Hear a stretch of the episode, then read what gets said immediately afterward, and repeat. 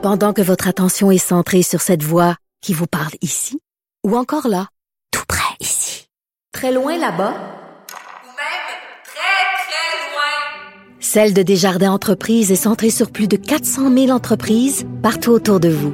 Depuis plus de 120 ans, nos équipes dédiées accompagnent les entrepreneurs d'ici à chaque étape pour qu'ils puissent rester centrés sur ce qui compte, la croissance de leur entreprise.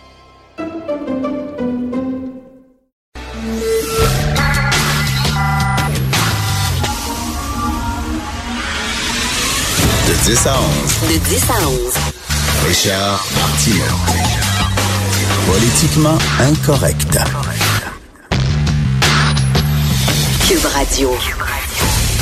Merci d'écouter euh, Cube Radio et merci d'écouter Politiquement Incorrect. Il y a un monastère patrimonial qui va être détruit à Berthierville. Moi, je suis pour ça. Rasez-moi ça. Mettez le boule là-dedans. C'est trop beau. C'est trop beau. Au Québec, on aime le lait. On n'aime pas les belles choses. On aime ça la tôle ondulée. On aime ça l'aluminium. C'est ça qu'on aime. Regardez les villages au Québec. Qu'est-ce que vous avez? Qu'est-ce qui constitue un village au Québec? Eh bien, c'est bien simple. C'est une caisse populaire LED. C'est un Jean Coutu lait. C'est un bar de danseuses lait. Puis il y a l'église, qui en général est belle. C'est la seule affaire dans un village qui est pas pire, qui tient debout, c'est l'église. Tout le reste, c'est en tôle ondulée, par en aluminium. Alors là, le monastère patrimonial, rasez-moi ça. Rasez-moi ça. Mon père m'avait dit, lui, son cadeau à 16 ans, c'était quoi? Enlève tes dents, on va aller chez le dentiste, tu te fais enlever toutes les dents, puis crée un dentier. Bien plus simple, tout en plastique, c'est le fun. Tu te couches le soir, pas besoin de te brosser les dents. T'enlèves tes dents, sac ça dans un verre d'eau. Le lendemain matin, tu te lèves, pognes tes dents en plastique, les mets dans la bouche, la journée commence. C'était ça les Québécois francophones avant. Alors, euh, d'ailleurs, Leonard Cohen en parle dans un de ses romans. Leonard Cohen a écrit un roman, puis à un moment donné, euh, il croise des filles dans un bar, dans un café. Et ce sont les Canadiennes françaises.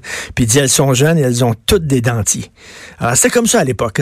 On n'aime pas ça, les vieilles affaires qui sont belles, le patrimoine, puis tout ça. Hein. On a beau dire, ah, le passé, c'est important pour nous, puis l'histoire, c'est important pour nous. Puis je me suis... Mais c'est de la bullshit. Rasez-moi ça, mettez des condos. Je trouve que ça manque de condos. Il n'y a pas assez de condos. Hein? En verre, en aluminium, c'est bien le fun. Alors, j'étais très de bonne humeur ce matin quand je suis rentré dans les studios. J'étais de bonne humeur et Alexandre, un confrère de travail, me mit en maudit. Parce qu'il me montrait une nouvelle que je n'avais pas vue, et que Radio-Canada a sorti. Alors, regardez ça. C'est tellement fou j'ai collé au plafond. Puis Alexandre savait que j'allais coller au plafond. C'est pour ça qu'il me l'a montré. Alors, il y a un bonhomme, il est marié avec une bonne femme, OK? Il y a deux enfants avec cette bonne femme-là. Elle, a trip, a trip naturopathie, médecine alternative, puis tout ça, là. Elle veut pas faire vacciner ses enfants. Elle compte ça. C'est mauvais, les vaccins, puis ça constitue une maladie. Je veux que mes enfants soient élevés de façon naturelle, donc ils seront pas vaccinés. Lui, ça, lui, il aimerait que ses enfants soient vaccinés, mais vous savez tout ce qu'on est prêt à faire pour les femmes quand on est en amour, quand un homme est en amour. Fait qu'il a dit, OK, je vais pas me mettre la bonne femme sur le dos. Fait que c'est correct. On ne fera pas vacciner les enfants. Fait que Bobonne va être contente, puis tout est correct. Bon. Mais ils se sont séparés. Et là, soudainement, à travers le monde, vous l'avez vu, il y a comme une resurgence de, des cas de rougeole. Il y a des épidémies de rougeole un peu partout à travers le monde. Pourquoi? Parce qu'il y a des tatas qui font pas vacciner leurs enfants. Fait que lui, il voit ça, la rougeole un peu partout, euh, puis il freak un peu, puis là, il veut faire vacciner ses enfants. Mais Bobonne, elle veut pas qu'il vaccine ses enfants. Ils sont séparés. Fait qu'ils s'en vont devant un arbitre. Puis un arbitre en droit familial, quand il y a des chicanes comme ça avec ton ex, tous ceux qui se sont séparés puis qui ont des enfants, vous avez connu ça. Des chicanes avec l'ex. Alors, tu t'en vas devant un expert en droit familial. Ben, Christy, l'arbitre ontarien a donné raison à la mère. Donné raison à la mère. Il a dit finalement, ils ont dit au bonhomme, tu n'as pas le droit de faire vacciner tes enfants. C'est la mère qui remporte. C'est assez, assez flyé? Et là, le, le, père, il dit, attends une minute, là. Elle, elle la bonne femme, pour, elle a fait témoigner deux experts, entre gros guillemets, des gens qui sont allés sur euh, quelques sites Internet, là, puis qui se disent experts. Après ça, ils vont dire que c'est très mauvais, les vaccins, puis que Donald Trump est un reptilien, puis euh, la Terre est plate, etc.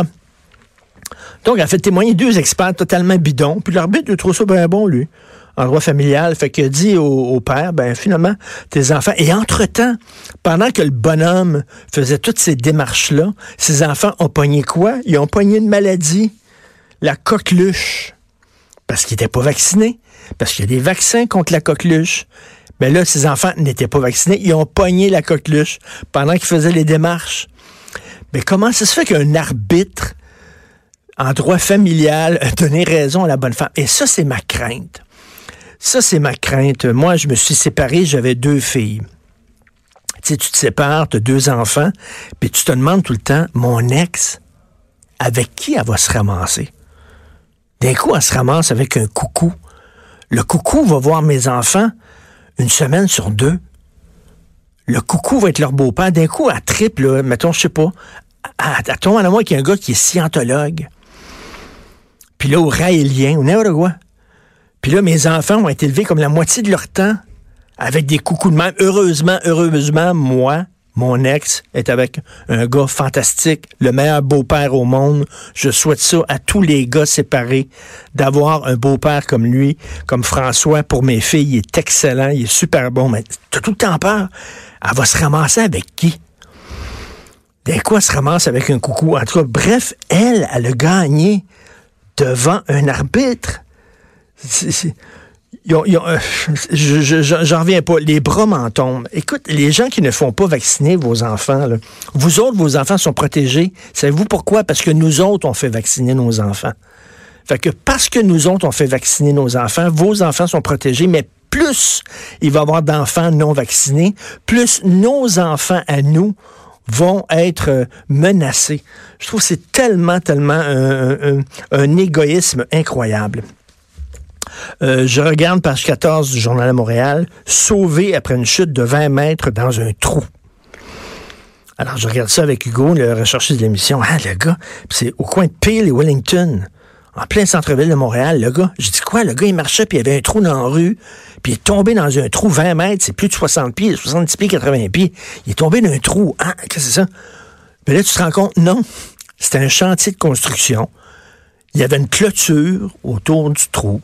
OK. C'est pas des fous, ils ont mis une clôture. Le gars, il a escaladé la clôture.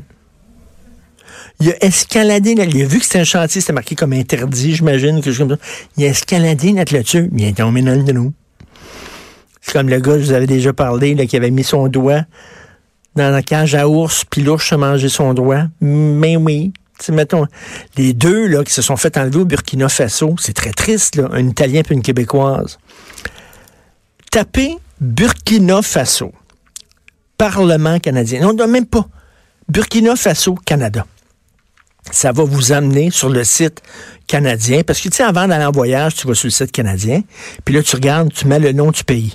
Puis là, le Canada va dire, hum, va pas là parce qu'il euh, y a peut-être des épidémies, il y a peut-être a des euh, risques d'ouragan, puis tout ça. Tu, fais tout le temps, tu checkes tout le temps ça sur Burkina Faso, c'est écrit quasiment en gros, ça flash, c'est en néon, n'allez pas là, il y a des enlèvements islamistes. Les islamistes enlèvent les gens, ils kidnappent les gens. Eux autres sont allés au Burkina Faso. Qu'est-ce qui est arrivé? Ils sont fait kidnapper! C'est écrit en super gros. Les... Ça leur tentait pas d'aller, je sais pas, au Club Med de Cayo Coco? Ou n'importe quoi. Non, hey, on va aller au Burkina Faso. C'est ben oui. On va se promener, on va faire du trekking en Afghanistan. Quelle sacrée bonne idée. C'est tellement beau là-bas. Ben oui. Hey, on va aller en Syrie. Ça a l'air qu'il y a des coins merveilleux là-bas. Alors, moi, moi il y a quelque chose qui existe qui est la responsabilité personnelle. À un moment donné, l'État, il commencera pas à te torcher, pas à te baisser culotte, pas à baisser le zip quand tu vas aux toilettes. À un moment donné, il faut que tu t'occupes de toi-même aussi. Fait que, tu il y a des gens qui ils partent en voyage, ils n'ont pas d'assurance.